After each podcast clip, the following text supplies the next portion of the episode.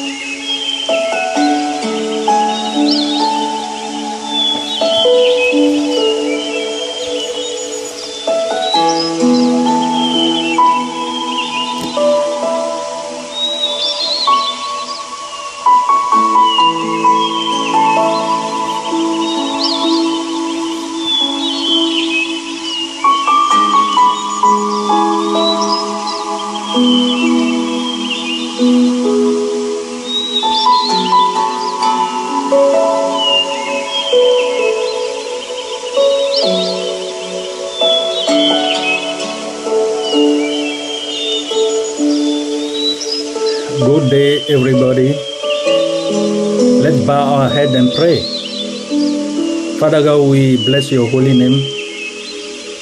We thank you for your grace. We thank you for, giving us uh, this uh, moment to come into your house and listen from you, listen to you. I commit uh, the whole service into your hand and those who are far away into your hand too. Come and talk to us in Jesus' name.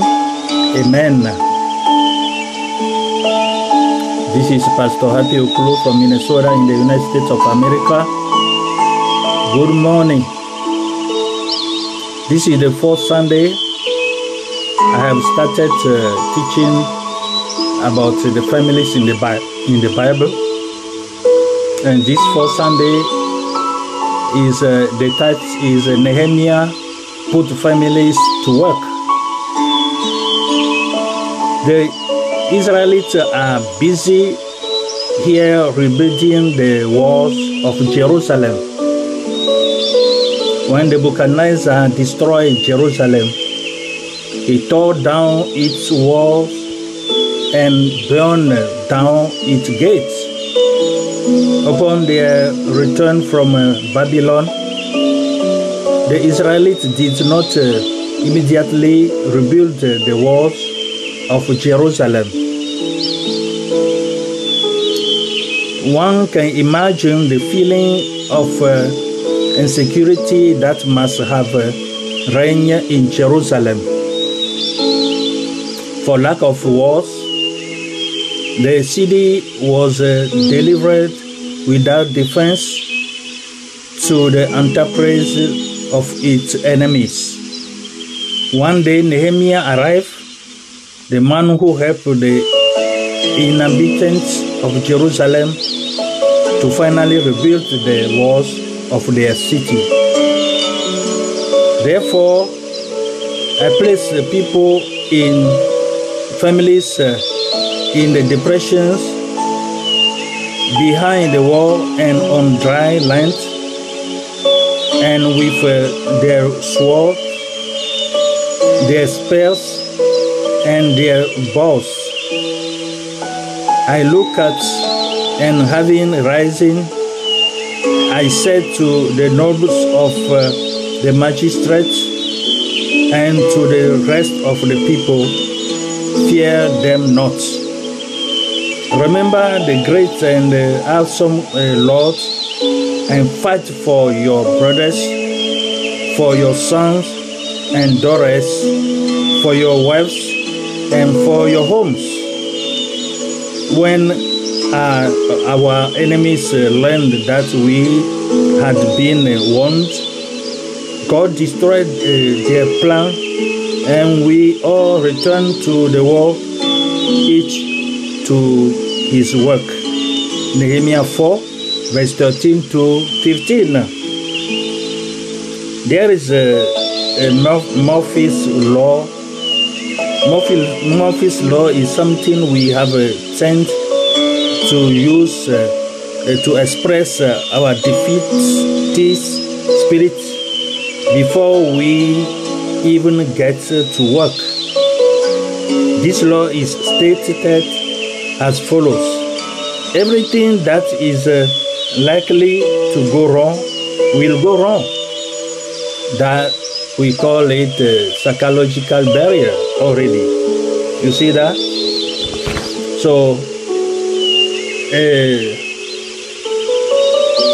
Nehemiah faced a violent and harsh opposition in rebuilding the wall of Jerusalem that will serve as a protection for the people. It is the same in our personal and family lives. The devil use all kind of uh, means to prevent uh, us from rebuilding the family protection wall that has been uh, uh, damaged or destroyed by the wrong choices in life and mainly sin. The enemy, under the guidance of uh, Sanballat and Tobiah, approached their plan of discouragement with this Murphy law, using sarcasm and ridicule to confuse the people, which uh, did not stop uh, the people from uh, continue regardless. Nehemiah and the three see, pay attention and take a look. The project to rebuild the walls of Jerusalem was also process that God used to rebuild the life of spiritually of God's people, both and in individual and family life after their exile. Just as Nehemiah faced the opposition of the enemy to rebuild the walls of Jerusalem, and at the same time rebuild the spiritually of the people and that of their families. According to the Lord's command we also face a formidable enemy. The devil who roars like a lion according to 1 peter 5 8 who tried to keep us from uh, building the wall of protection from our personal and family spiritually. But just uh, as Nehemiah was uh, successful in using the strength of God to bring the family together through the three C, we can also be successful in using the strength of that same God to rebuild the barriers needed to protect us. Now, don't be afraid of men. The enemy uh, in Nehemiah's time was hostile and he came with uh, harsh words and even treating actions to destroy the plan of God people because he could not accept the fact that God wanted to give his people the well-being and called on him to honor his name. The family is a treasure entrusted to us by God, and we are called to be its spiritual guardian and defender at all time against the enemy of all age who use all kind of uh, erroneous human philosophies to divide the family. A guardian is someone who guards something in great value. As a guardian of the family, one is called to watch physically and spiritually over the children, the spouse, the loved ones, over the whole family, which is by far the most great wealth. 1 Timothy 5, verse 8. A defender on the other land, hand, uh, hand is someone who defends his uh, beliefs and value which conviction in the family domain. One is called the defender the defend the basic family values which are given by the designer of the family. God himself through his uh, word even if uh, it goes against uh, what men may think and say right now. So, defining men with uh, their artificial philosophies is a watchword from God. The second part is fear God. Instead of being afraid of the men around, Nehemiah ordered the people to remember the greatness of a God who had uh, delivered them and who had uh, done wonders for them. The people were to continue rebuilding the wall of the power of God uh, will be with them and lead them to complete uh, the task. We cannot remember God if we do not fear Him. You understand that? The fear of the Lord is the beginning of the way of wisdom. Solomon tells us, and it allows us to stay on the right track. As God people and being His uh, possession, our duty is to do what uh, He asks of us even if uh, we fail to understand, our faith must prevail. The family must keep a spiritual album of memories that uh, contains the action of God in its existence and count on His uh, uh, fidelity in all times. This will allow Him to build our rebuild the wall to protect the whole household from the track of the evil one. Parents who put God first in their homes, who teach their children that the fear of the law is the beginning of wisdom, glorify God before angels and before men by presenting to the world a well ordained and well ordained family, disciplined, loving, and benefit, ben, uh, obedience family. The third part is a fight for yours. Nehemiah challenged the people to protect themselves and their loved ones not fearing men, but rather fearing God, remembering all that God is. The people were called to stand up and protect what God had entrusted to them.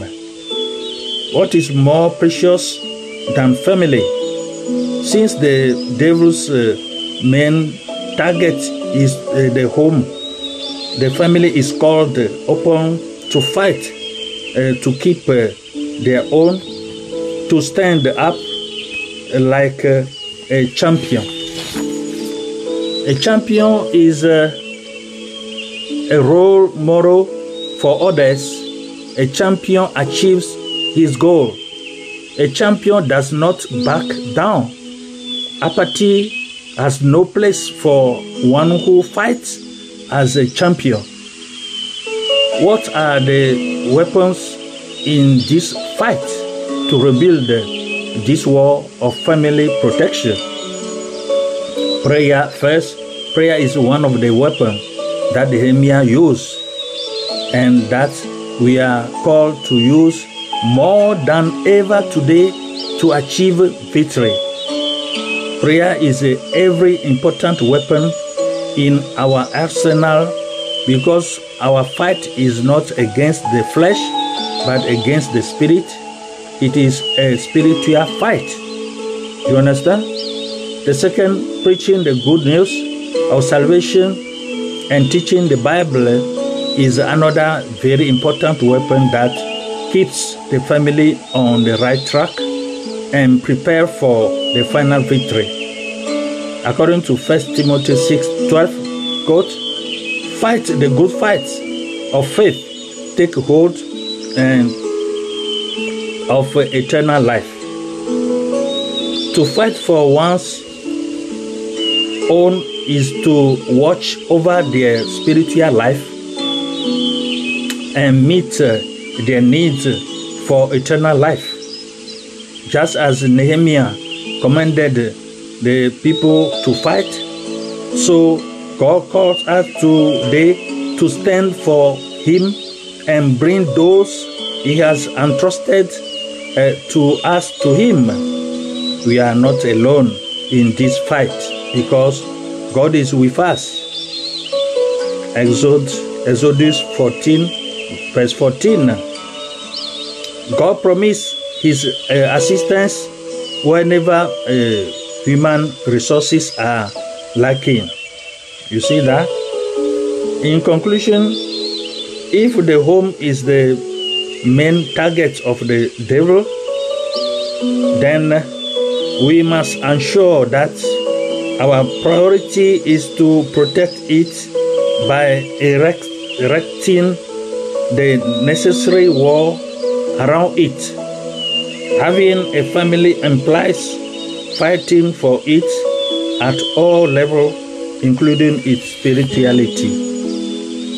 Ensuring the permanent constructions of this protective wall and its uh, maintenance to barricade the family as well as watching as vigilant centers are responsibility that fall on everyone within the family. Within the family of god engage in this uh, spiritual warfare murphy law has no place no place i said because victory is assured with god and the family is worth fighting for yes that law has no place among you. Listen and trust Jesus only. He is the way. Jesus is your way. Is ready to help you and your family. Cling on Him only, hang on Him only, and surrender yourself uh, to Him. He will direct you to the right path.